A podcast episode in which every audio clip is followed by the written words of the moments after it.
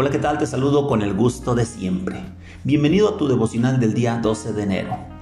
¿Y dónde está el piloto? Ese fue el título de una película que se estrenó en 1980. La trama de este filme se desarrolla durante un vuelo de Los Ángeles a Chicago.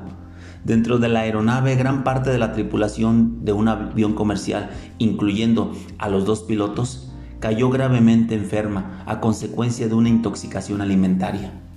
En un instante todo se complicó y se comprometió.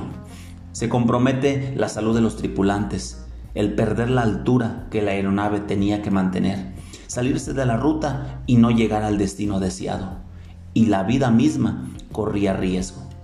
En cierta forma, amigo que me escuchas, todos nosotros estamos realizando un viaje, un vuelo. Piensa en aquella pareja de jóvenes que abordaron el vuelo del noviazgo o aquellas personas que tomaron el vuelo del emprendimiento de un negocio. O sea, que tú has emprendido el vuelo de tu desarrollo profesional. Ahora la pregunta que te hago es, ¿quién pilotea tu vuelo?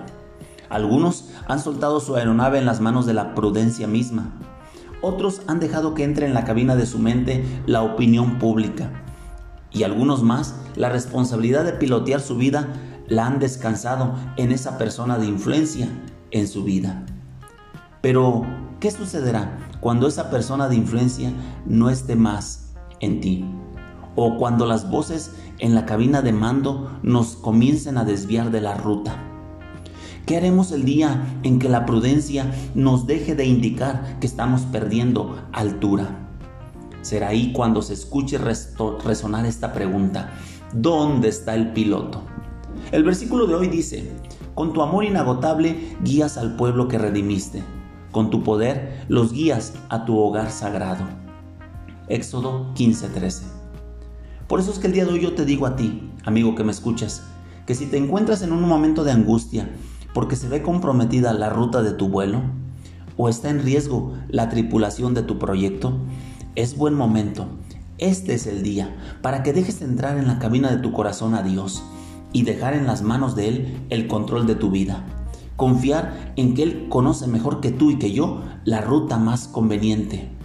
Permítele en este día que con su perfecto amor te eleve a las alturas que Él desea llevarte.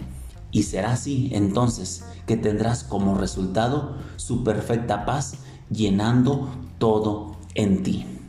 Que tengas un excelente día y no te olvides de compartir con otros para que ellos como tú empiecen su día con el pie derecho.